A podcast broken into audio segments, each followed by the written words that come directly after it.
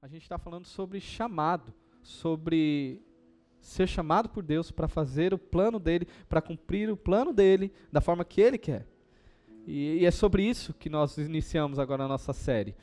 Nossa série vai falar sobre o chamado de Deus. Quando Deus me chama, quando Deus te chama, quando você é chamado por Deus. E aqui eu já quero que, é, trabalhar um conceito para ficar um pouquinho mais esclarecido. Ah, quando eu falo de chamado, aqui de forma bíblica, eu quero dizer que todos nós temos um chamado. Todos nós temos um chamado universal, não é um chamado específico. Todos nós temos um chamado universal. Se você foi alcançado por Jesus, se você foi resgatado por Jesus, você tem um chamado por Deus. Ah, em Efésios nos diz que Deus nos chamou ah, antes da fundação do mundo, Deus nos chamou para sermos em Cristo. Ponto. Não tem uma continuação para sermos isso ou aquilo. Se você é um crente em Jesus, Deus te chamou para viver para Cristo. Você tem um chamado. Todos nós temos o mesmo chamado, que é viver para a glória de Deus. E esse chamado, de fato, ele repercute, repercute em nossas vidas nesses dois movimentos. Uma vida que glorifica a Deus, que é o fim último do ser humano. Viver para a glória de Deus e encontrar satisfação em Deus. Somos chamados para isso. Para você viver em tudo que você faça, uh, tudo que você pense, tudo que você planeje, tudo que você viva, que seja para a glória de Deus com o objetivo de engrandecer o nome de Deus. Entenda que essa é uma visão totalmente diferente do que a gente tem aí fora. A visão mundana, a visão do, do homem secular sem Deus é: vou viver para mim, vou viver para minha glória, vou viver pelas minhas conquistas, vou viver para minha família, para o meu filho, é, e não para Deus. E a visão daquele que foi redimido por Jesus, chamado para viver em Cristo, é viver para a glória de Deus, viver em obediência, viver conhecendo mais o seu Deus, encontrar prazer nisso. E aí a gente tem um, pro, um problema. Ah, na verdade, nós encontramos o principal problema que a gente precisa lidar e, e que vai caminhar com a gente durante toda a série. Ah, uma pergunta inquietante para nós. E quando você que disse sim ao chamado de Deus e agora vive como um pai para a glória de Deus, vive como um marido, uma esposa, um profissional, um missionário, um pastor, aí você é criativo, você decide o que você quer fazer da sua vida. Em Cristo você faz o que quiser. Uh, você que decidiu viver sua vida em Cristo, obedecer ao, obedecendo ao chamado, a pergunta inquietante é: e quando você não encontra alegria, mesmo decidindo ter essa vida?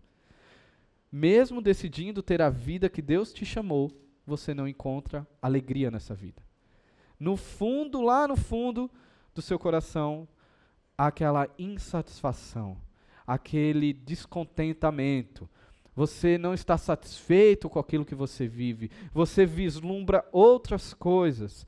Ah, muitas coisas vão te atraindo, vão te chamando e você, olha, mas eu tenho que viver essa vida aqui, é, porque agora tem um peso social, tem um peso familiar, tem tudo e eu tenho que viver porque eu tenho que obedecer a Deus mas lá no fundo do seu coração você se vê como uma farsa.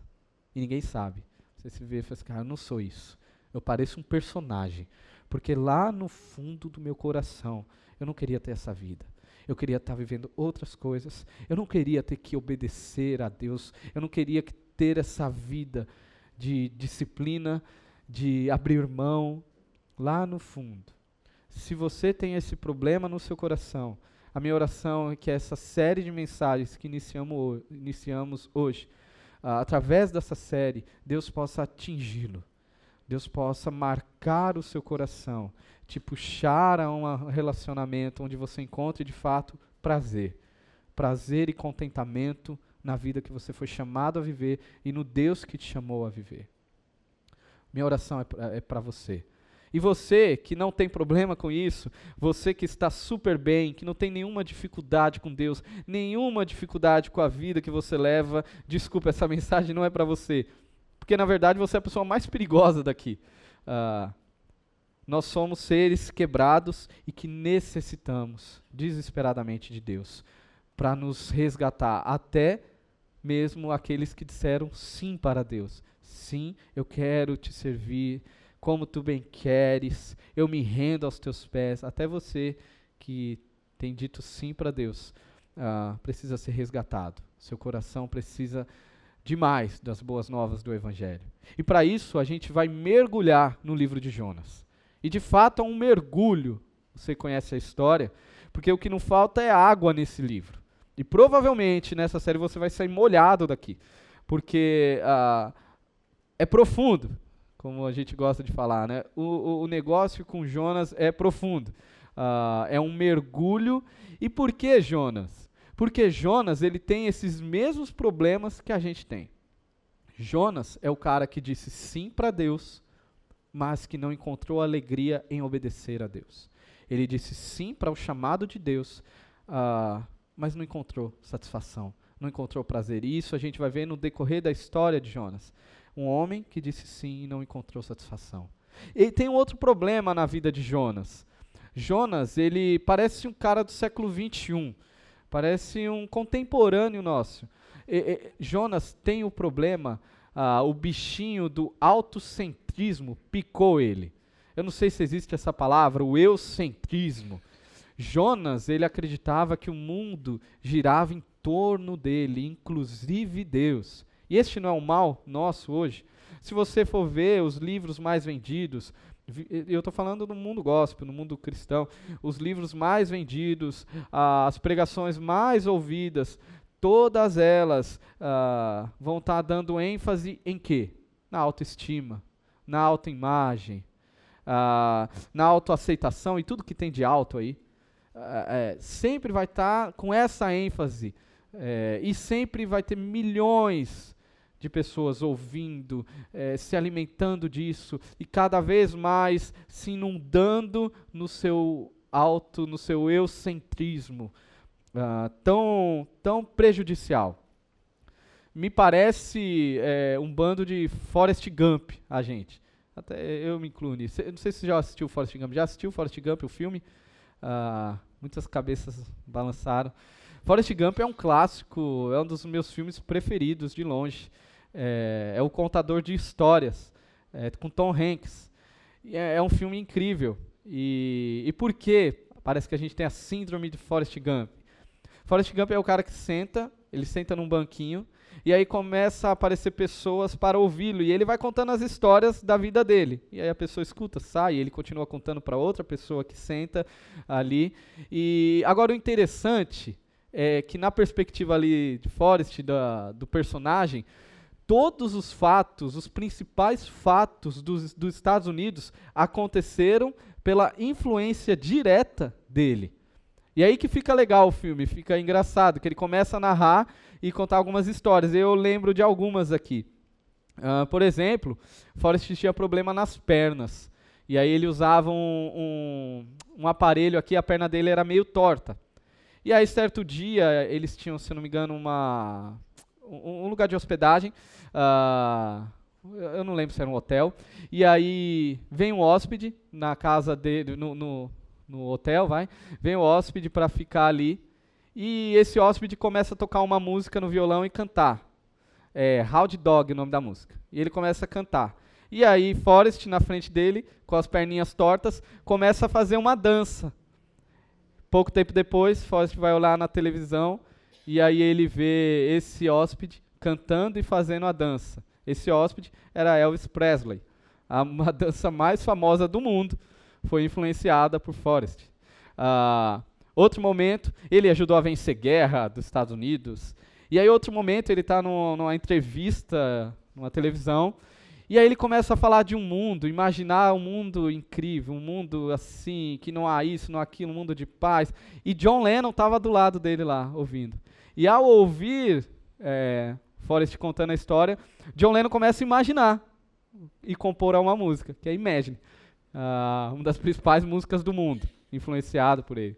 E uma última história que eu lembro, é, ele pega uma carta, Forrest pega uma carta, e ele tinha um dinheiro lá, e ele decide investir na empresa dessa carta. Para ele era uma empresa de frutas. Uh, e com isso, ele se torna um dos primeiros e principais investidores da empresa que se seria a Apple. É, só isso.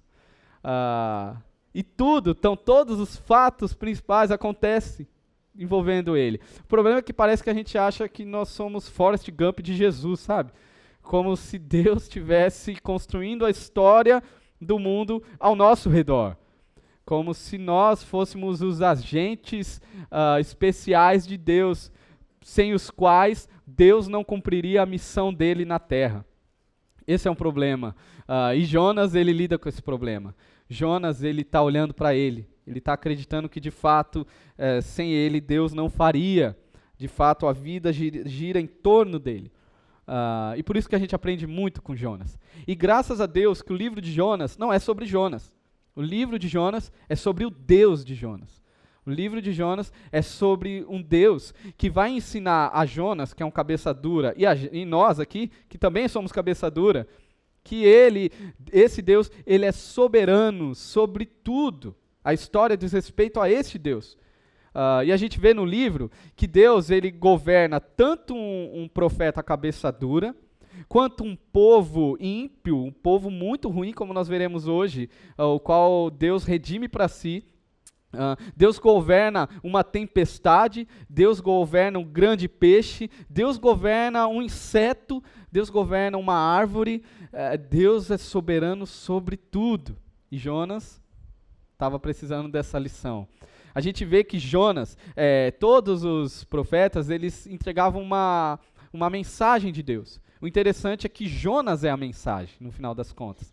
Deus está falando pra, por meio de Jonas uh, através do testemunho da vida de Jonas, para todo Israel, mostrando para Israel: Israel, vocês precisam ter a minha perspectiva da vida, não a de vocês. Jonas é uma mensagem para nós, é uma carta, uma carta viva. Talvez ele não gostaria de ser essa carta, mas no final ele se tornou essa carta para nós. Uh, e hoje o tema, a gente abre essa série de mensagens com esse tema.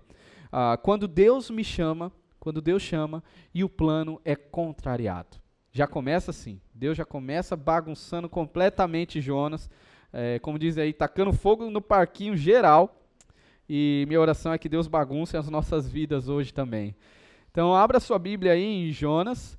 Tinha alguns irmãos que já estavam abrindo a Bíblia desde quando eu falei ainda estão procurando, né? É um livro pequeno, difícil de achar.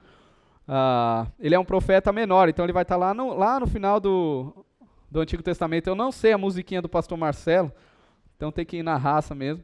Se você tem celular, fica mais fácil, né?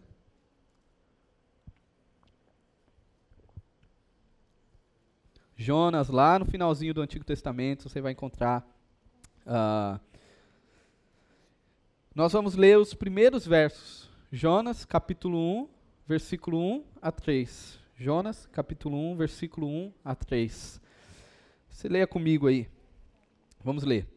A palavra do Senhor veio a Jonas, filho de Amitai, com esta ordem: Vá depressa à grande cidade de Nínive e pregue contra ela, porque a sua maldade subiu até a minha presença. Mas Jonas fugiu da presença do Senhor. Dirigindo-se para Tarsis, desceu à cidade de Jope, onde encontrou um navio que se destinava àquele porto. Depois de pagar a passagem, embarcou para Tarsis para fugir do Senhor. Vamos orar? Senhor, diante da tua palavra, minha oração é que que o Senhor nos encontre, mesmo nos lugares mais sombrios que temos nos escondido. Que o Senhor nos ache, que o nosso coração perceba a tua bondade, mesmo quando os nossos planos são frustrados. Nos ajude, Deus. Nos ajude a crescer em fé uma fé no Senhor. Minha oração em nome de Jesus. Amém. Eu sei que você conhece a história de Jonas de começo, do começo ao fim. Uh, agora existem alguns detalhes muito, muito preciosos que no decorrer dessa série é, eu creio que vai te ajudar, te auxiliar ainda mais uh, a interpretar e a conhecer ainda mais as verdades que há nesse livro. Porque Jonas não, o livro de Jonas não se resume ao peixe, Jonas e peixe. Tem muito mais aí.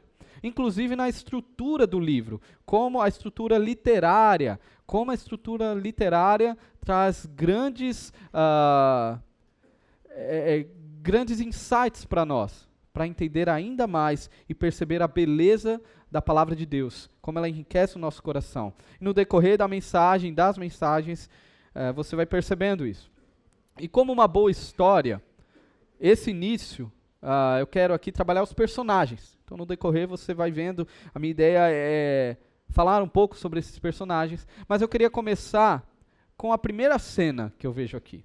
A primeira cena desse enredo uh, se inicia, na verdade, na verdade, tudo se inicia.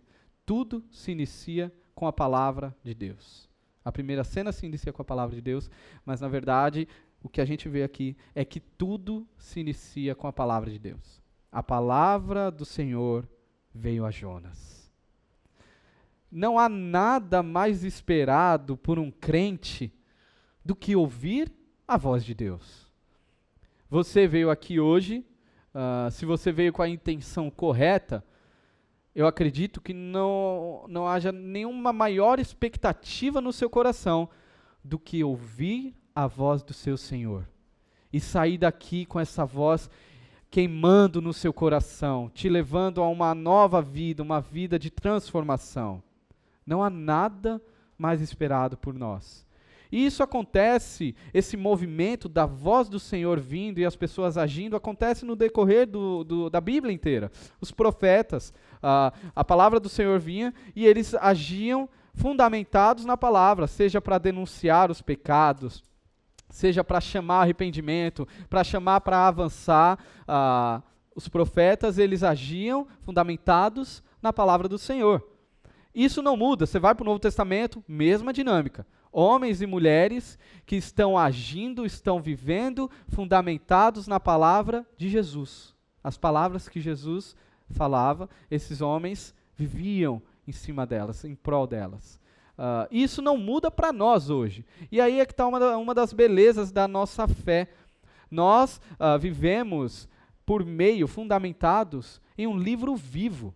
A palavra de Deus, ela é viva, ela é soprada. Deus soprou. É, Paulo fala isso para Timóteo.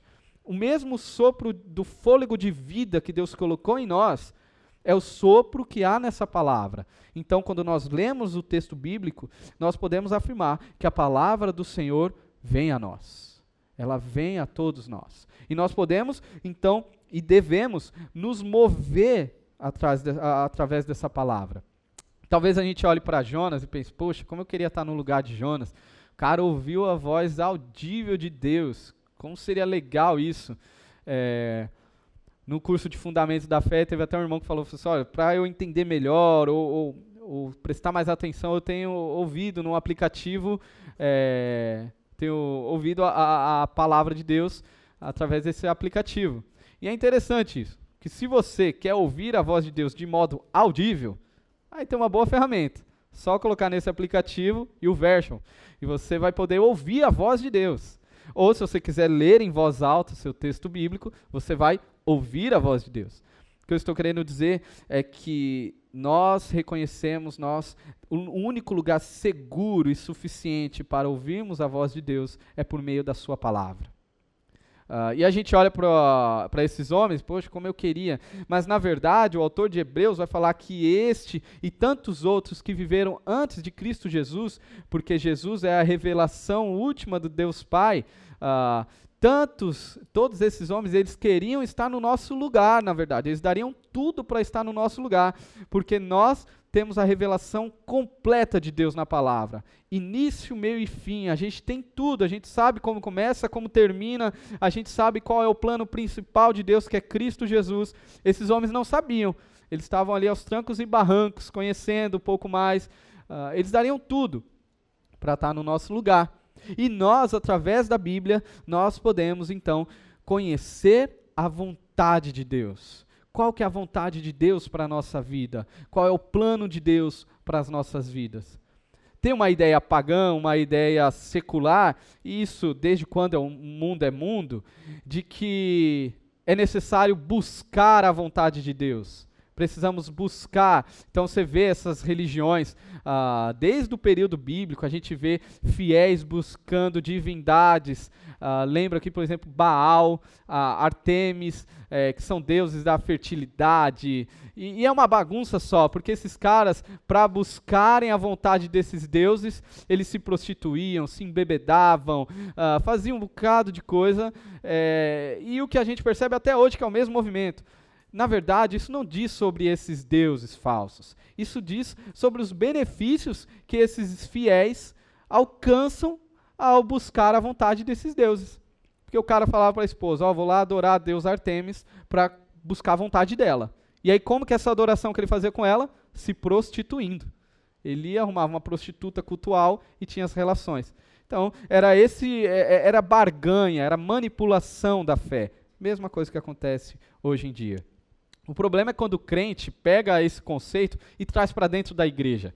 Aí vira o crente macumbeiro, você já viu?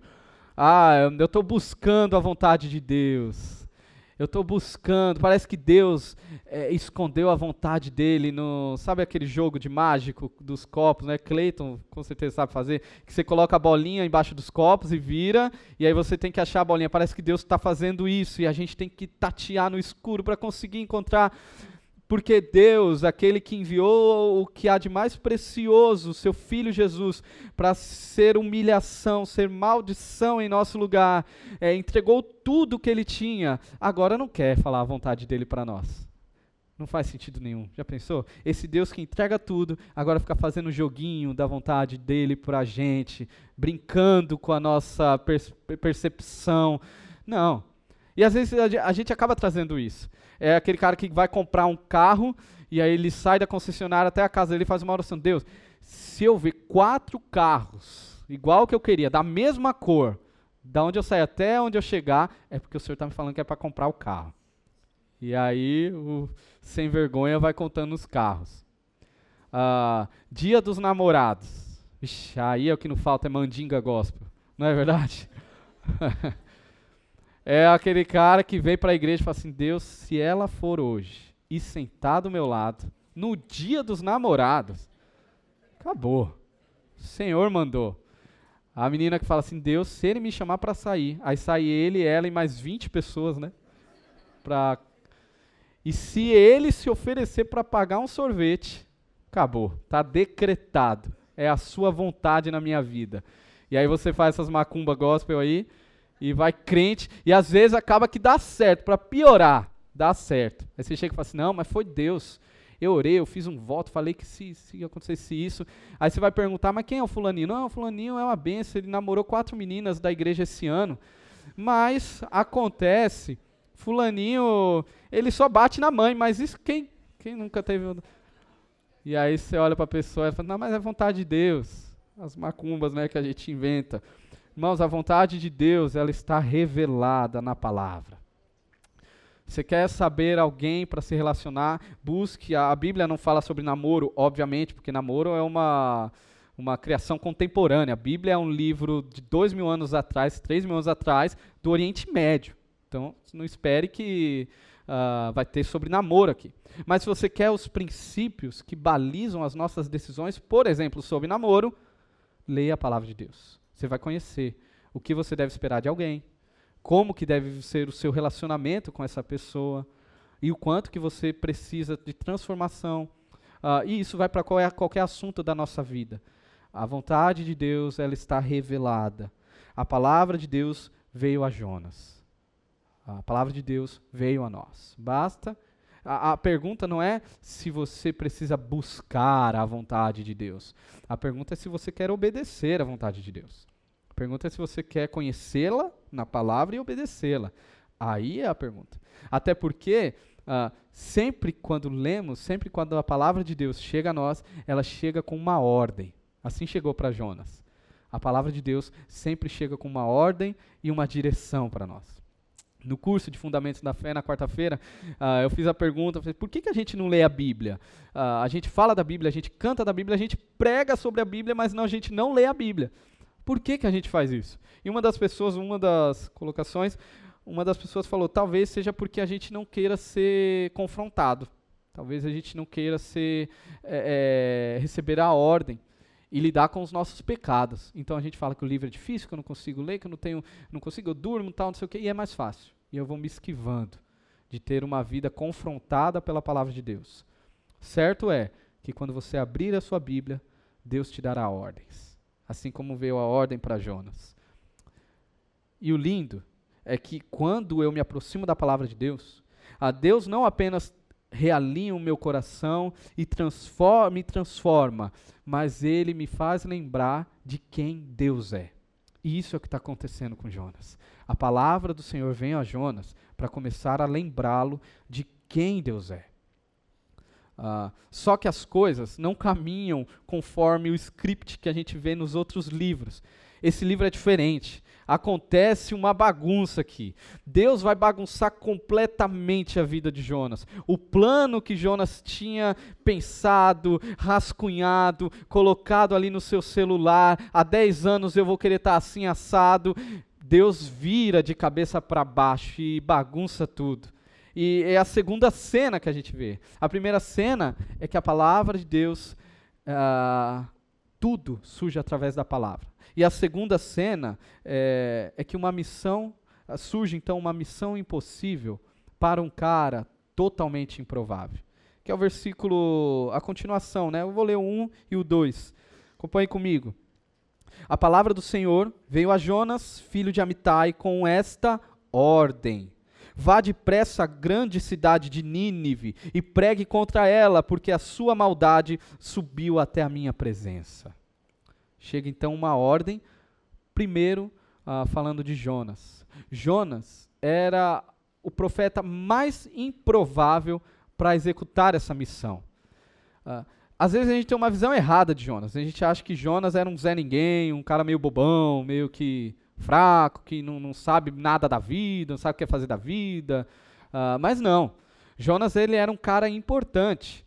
Uh, em 2 Reis, capítulo 14, a gente vê que Jonas tem acesso à alta corte. Jonas profetiza diretamente a Jeroboão, que era o, é, era o rei de Israel, Jeroboão II. Era o rei naquela época de Israel. Jonas vai lá e profetiza prol, em prol de Israel para este rei. Jonas ele tinha acesso. Jonas ele era um cara muito bem articulado na política, socialmente. Ele era um cara que era bem bem quisto. Ele era ouvido naquela época na, na história de Israel. Uh, Jonas era um judeu de nome e sobrenome, de família judeia. É, Jonas ele era um grande patriota, um, um, um, é, um patriota ferrenho ali de Israel. Tanto é que nesse reinado de Jeroboão, as coisas estavam indo mal. Jeroboão estava fazendo o que era mal diante aos olhos do Senhor. E Jonas é o único que profetiza algo positivo para Israel. Ah, Jonas ele tinha esse apego, é, e a gente vê no livro uh, isso. Jonas, ele tinha esse coração para Israel, era Israel acima de todos. Jonas amava Israel e só tinha olhos para o seu povo. E aí Deus chama esse uh, israelita, esse cara com apego à sua, ao, ao seu povo, para fazer algo que não havia precedente na história de Israel. Ninguém, nenhum profeta havia sido chamado por Deus para pregar a outro povo. Ninguém até agora. E aí Deus chama Jonas. Jonas, vá até Nínive e pregue contra eles. Agora, essa pregação contra existe uma mensagem aí nas entrelinhas. Porque se Deus quisesse fulminar Nínive, era só fulminar. Para que o cara vai lá avisar, pessoal, ó, deu ruim, vocês vão morrer, e Deus mandou avisar. E aí ele sai e Deus mata todo mundo. Qual é o sentido disso? A mensagem nas entrelinhas é: há esperança, Nínive. Se arrependa. Há esperança. E é por isso, aí o spoiler da história, é por isso que Jonas não quer ir. Jonas não quer ir para Nínive pregar sobre a esperança. A missão impossível para este homem improvável era Nínive. Agora, o que é Nínive? Uh, por que, que Nínive é uma missão impossível? Nínive é uma, era uma grande cidade, grande em muitos uh, aspectos. O seu muro era muito grande, a sua população era muito grande, as suas terras eram grandes. Eles eram grandes em tudo, grande importância naquele período. E aqui a gente vê algumas, a, a, alguns jogos que a gente observa em Jonas, a questão do grande, grande cidade, grande peixe. Depois a gente vê o grande Deus, que é maior que tudo isso. Mas Nínive era essa cidade. E Nínive era grande na sua crueldade. Eles eram extremamente cruéis. Uh, Nínive fazia parte do Império Assírio. O Império Assírio foi o pior, um dos piores impérios na história antiga do mundo. Uh, a Síria foi, por exemplo, que invadiu o reino do norte de Israel e dominou, matou muitos judeus, matou muitos israelitas e dominou ali. É, bagunçou Samaria, tanto é que Samaria no Novo Testamento não é só judeu, há, há, uma, há uma mudança de cenário justamente porque a Síria dominou com muita crueldade. Uh, e eles enfatizavam, uh, eles gostavam da sua crueldade. Quando a gente vai ver alguns estudos arqueológicos, nós vemos que eles eram, por exemplo, peritos em algumas artes. Por exemplo, a arte do empalamento. Sabe o que eles faziam? Eles pegavam um cabo, uma madeira e enfiavam no, no seus, uh, no, nos seus prisioneiros. Eles invadiam os povos, pegavam os povos para si. Eles pegavam esses cabos e enfiavam de orifício a outro, o fazendo um espetinho de churrasco. Estes eram os ninivitas. Uh, e eles pintam as cenas que eles próprios pintaram sobre uh, essas crueldades, porque eles gostavam disso. Outra arte que eles eram peritos, o esfolamento. Eles tiravam a pele das pessoas com as pessoas vivas. Uh, isso sem falar em tantas crueldades. É, eu sei que é ruim falar isso, né, num domingo, né, deixar o clima pesado, mas era isso que acontecia. Você precisa saber disso para entender a história. Uh, estes eram os ninivitas. Eles eram maldosos, sem falar nos estupros, eu li um artigo que falava sobre o que eles faziam com os adolescentes uh, que eles pegavam nos povos. Eram coisas horríveis, horríveis. Este era o povo ninivita. Este era o povo uh, o qual Deus estava chamando Jonas. Uh, e no texto hebraico, da, quando fala que o, o, o mal deles chegou à presença de Deus, o texto hebraico fala de cheiro. Está falando que o cheiro da maldade dessa cidade, o cheiro da maldade desse povo, chegou às narinas de Deus. Deus começou a sentir a podridão desse povo. E Deus decide agir então. Isso, saindo um pouco de Jonas, nos faz lembrar que Deus uh, conhece o nosso cheiro. Os nossos pecados, a nossa vida pecaminosa, está cheirando para Deus. E Deus ele age. Deus ele age. Agora, é interessante que parece que Deus gosta de usar coisas que não são para confundir as que são. E aqui há, é, esse livro ele tem muita sátira, é, é, tem muita ironia. Você vê, o profeta chamado por Deus não ouve a Deus. Uh, já este povo tão ruim vai ouvir a Deus, vai se arrepender. Uh, Deus pega esse povo, o pior povo que poderia, e transforma essa realidade. É, aí a gente faz uma pergunta, né? Aquela pergunta que é sempre meio incômoda, ainda mais se você lembra de alguém. Qual é a pior pessoa que você conhece? Quem é a pior pessoa que você conhece na sua vida? Você fala assim, cara, esse aqui não tem jeito, velho. Não, esse aqui não tem como não. Até Satanás, não, acho que não para tanto, né? Mas qual é a pior pessoa? Pior ainda, já pensou se Deus te chama para transformar a vida dessa pessoa? Deus vai usá-la? Imagine o que Deus pode fazer na vida dessa pessoa. Não é? Deus é criativo. Imagina se ele quer te usar nisso. Mas aqui o pecado não é apenas um pecado individual. Há, há um pecado de uma nação. Há um pecado de um povo todo e me fez lembrar e pensar no Brasil. Quando a gente olha para o Brasil, eu confesso aqui minha posição política. Eu sou um ateu político. Eu não tenho, não tenho esperança, muito difícil.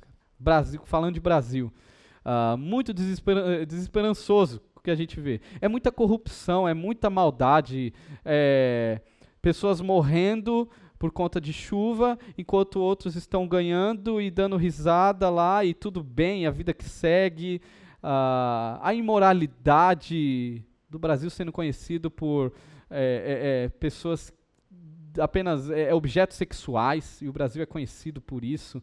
É, é tudo uma bagunça, raiz histórica. Os pecados estruturais, sim, que a gente vê desde o início até hoje. Ah, o Brasil enraizado em tanto pecado e parece que as coisas só pioram. Ah, mas eu preciso, me, eu preciso fazer essa pergunta, cara. Qual é o olhar de Deus para o Brasil, não é? O que será que Deus vê? Será que Deus pode agir, vai agir na história do Brasil transformando? Não sei. Porque Deus pode fulminar, como pode restaurar completamente a nossa sorte, mudar completamente. A única coisa que eu sei é que Deus, o modus operandi de Deus na Bíblia, a gente vê aqui, Deus, ele não levanta políticos terrivelmente evangélicos. Não é esse modus operandi de Deus. Assim como também Deus não levanta ONGs em prol de minorias. Sabe o que, Deus, o que Deus faz para mudar a história uh, de Nínive e o que Deus faz para mudar a história de uma nação? Deus levanta homens e mulheres cheias do Espírito Santo para pregarem o Evangelho. E eu não estou falando que cristão não, não deve se envolver com política ou com a área social, de forma nenhuma. Que eu estou falando é que a prioridade e o único meio suficiente de transformação é o Evangelho. Não é nem a educação, sabia? Às vezes a gente acha, a gente coloca a educação lá em cima, né? A gente acha que o que restaura alguém é a educação. Não, cara. Sabe por quê? Porque a educação não atinge o principal problema da humanidade, que se chama pecado. Não adianta. Somente Deus pode restaurar. E Deus usa homens e mulheres, igrejas, para serem relevantes pregando o Evangelho, anunciando o Evangelho. Eu não sei você, mas eu creio na transformação pelo Evangelho. Eu creio.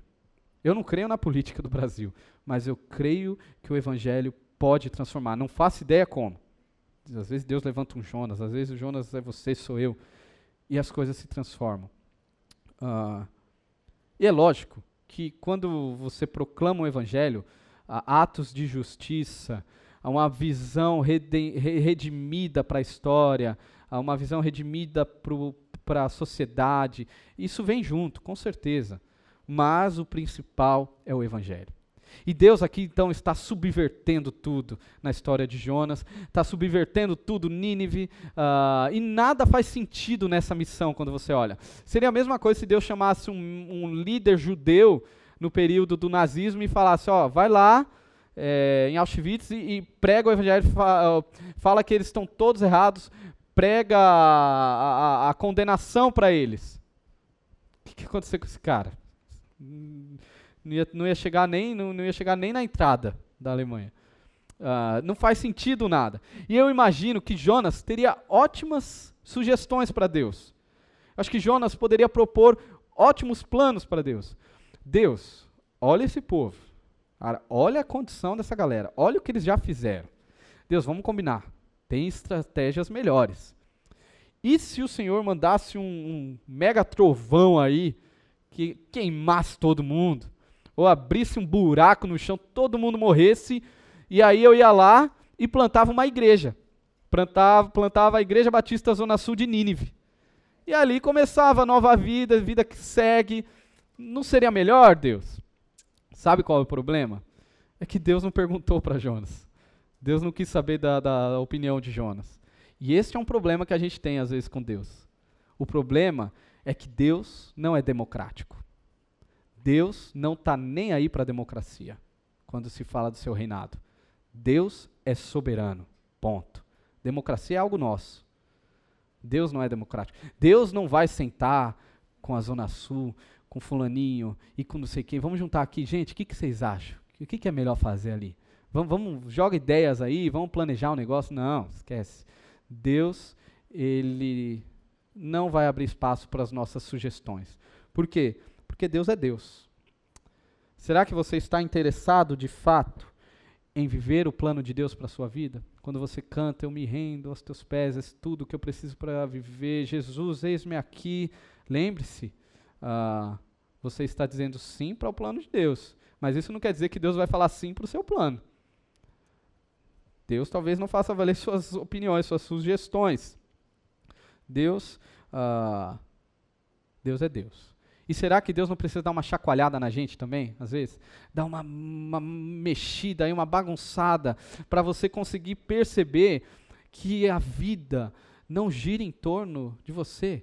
Que você pode olhar, eu posso olhar para além do meu mundo tão fechado, do meu plano já arquitetado, tudo certinho. Será que Deus é, não fará isso com a gente? Não vai dar uma mexida para você uau, tipo, o mundo é muito maior. É, o chamado de Deus ele é muito maior que eu.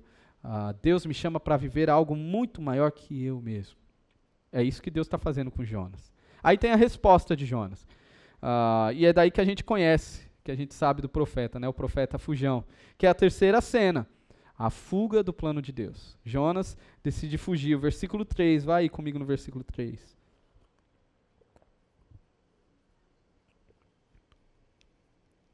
Mas Jonas fugiu da presença do Senhor.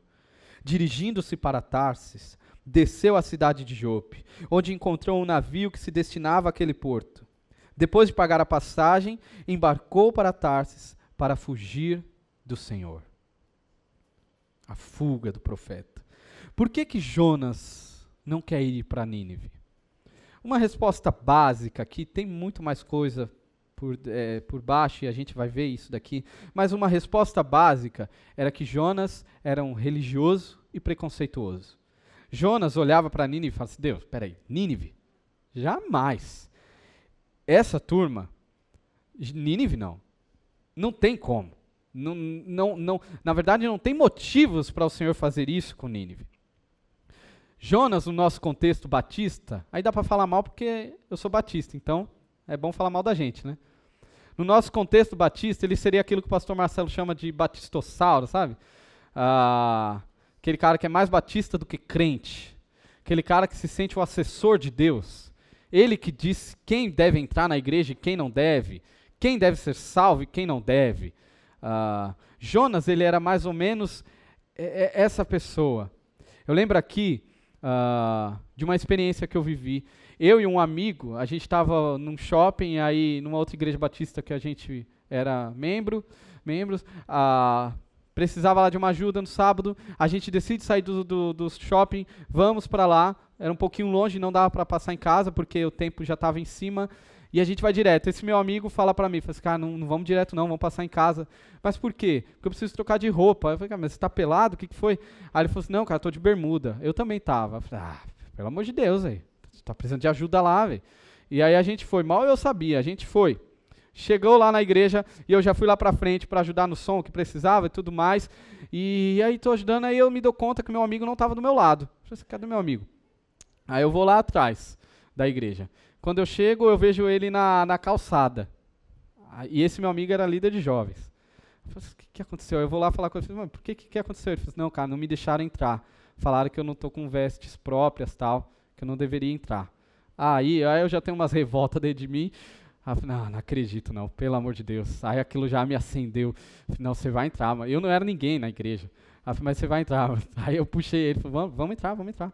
E a gente orou para o diácono não ver não vê a, não nos vê ali. Eu creio no diaconato, tá? Diácono é uma bênção, pastor é uma bênção, é bíblico. É que tem uns caras que parece que às vezes é usado por Satanás, né? E aí tem pastor que às vezes parece que é usado por Satanás também. Tem dificuldade quanto a isso. E aí a gente entrou, o diácono não viu, não sei o que aconteceu, a gente sentou e ficou lá. Ah, cara, parece que tem é, é, religiosos que querem decidir sobre o que é e o que não é, o que é pecado e o que não é. Uma bermuda é pecado, não pode. Ah, fazer isso não pode. É, isso e aquilo, aquelas, aquela religiosidade pesada, ah, diabólica às vezes. Às vezes é diabólica. Ah, e é isso que está acontecendo com Jonas. Jonas estava julgando Nínive. Tá, Nínive não segue o, o padrão que eu entendo como necessário para receber uh, uma nova vida da parte de Deus. Mas existe algo mais profundo do que esse estereótipo uh, religioso. Jonas, uh, quando ele ouve a voz de Deus, ele é chamado a se levantar. O, a minha Bíblia fa, traduz como vá depressa, versículo 2, mas algumas traduzem como levantar, que é de fato no original. Deus está falando, Jonas, levanta, cara, vamos. É hora de invadir aquela cidade e levar a minha esperança, proclamar salvação ali. Levanta, bora, vamos. É isso que Deus está fazendo. E aqui a, a estrutura bíblica de, do livro nos mostra um movimento, que é um movimento contrário. Jonas começa a descer. Se você vê no versículo 3, Jonas desce para Jope. Ah, e esse verbo no original, Yarad, aparece não só aí, no embarcou no navio, é Yarad, que é descer. Jonas desce para Jope, depois ele desce para o navio, chega no navio, ele desce mais um pouco, ele vai dormir ali no cantinho, e a gente vai ver isso nas próximas mensagens. E depois, Jonas e Arad de novo, ele desce agora para a barriga do peixe. Jonas está o tempo todo descendo. Isso não é à toa. A, a estrutura do livro não é à toa.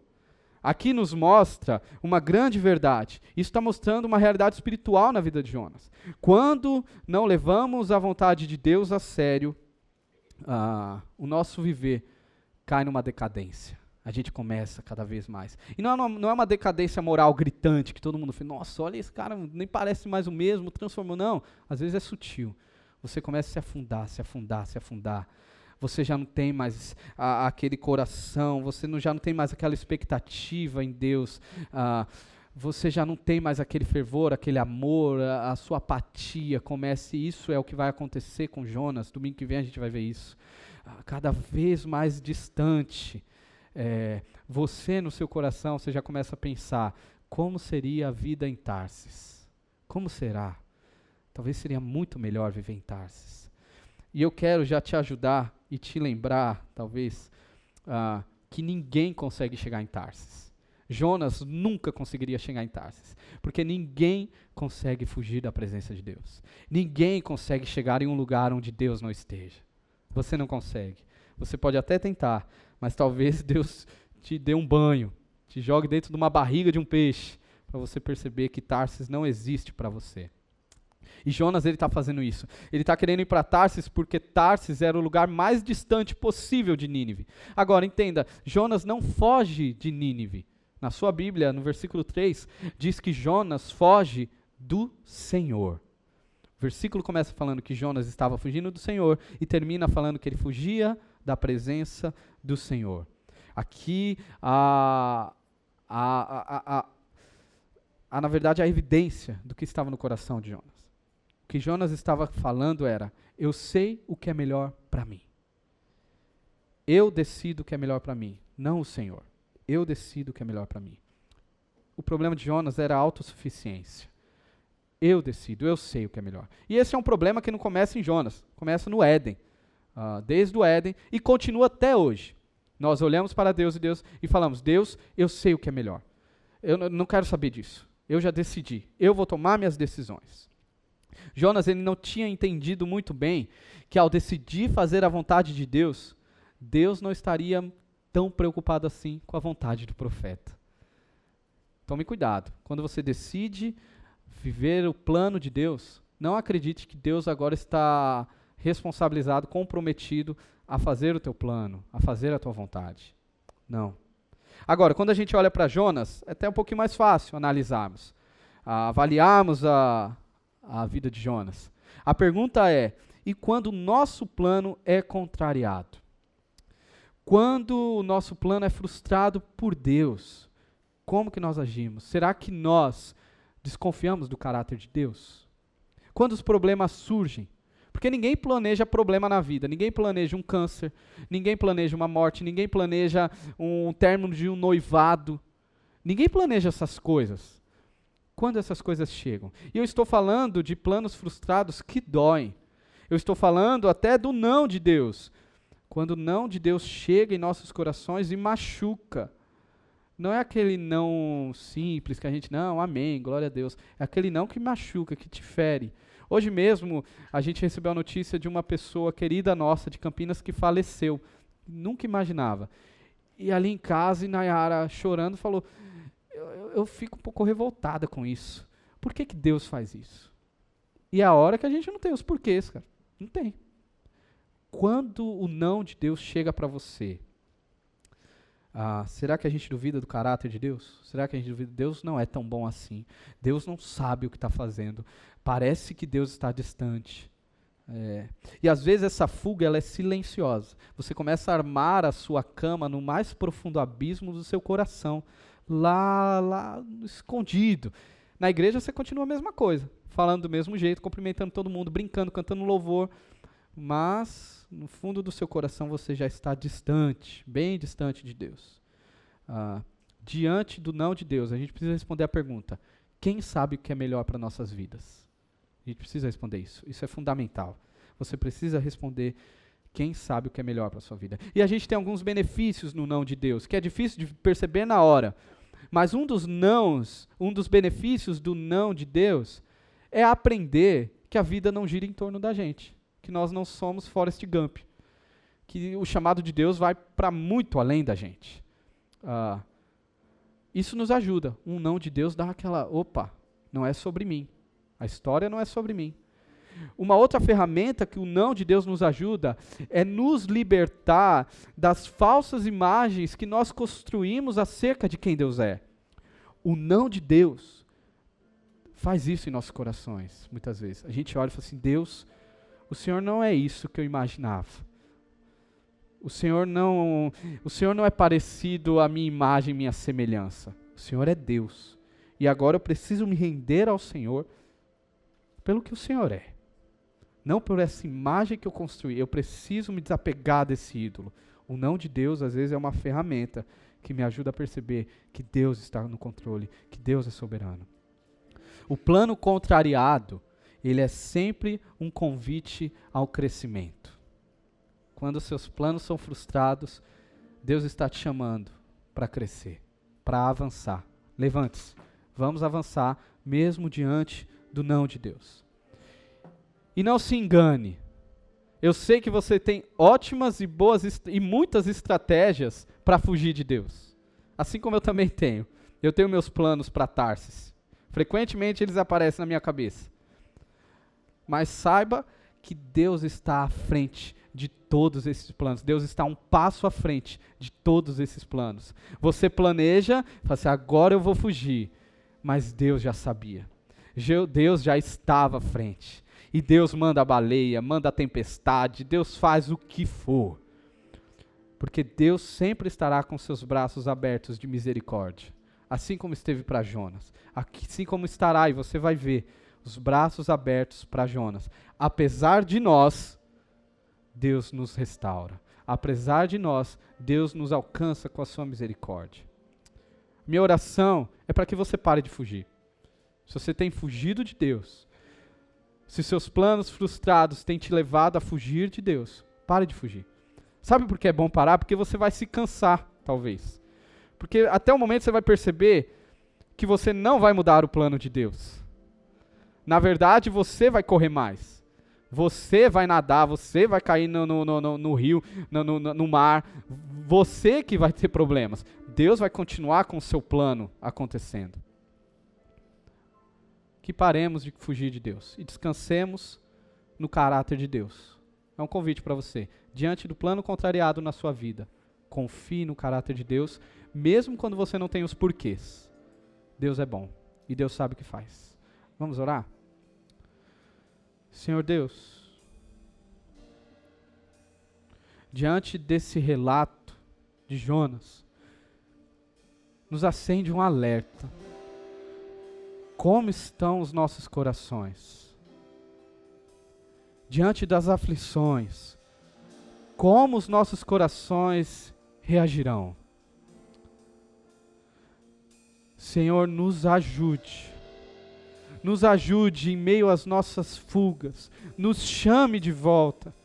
Faça o que for preciso, Deus, mas nos traga de volta, porque o Senhor nos conhece o Senhor sabe que somos frágeis, o Senhor sabe a nossa visão tão míope acerca da realidade e como necessitamos dos teus braços de misericórdia. Se há coração aqui que tem fugido do Senhor, que o Senhor resgate hoje, que o Senhor restaure essas vidas. E assim como Jonas, que venhamos descobrir um Deus que é Deus e que nós não somos Deus. Essa é a minha oração, em nome de Jesus. Amém.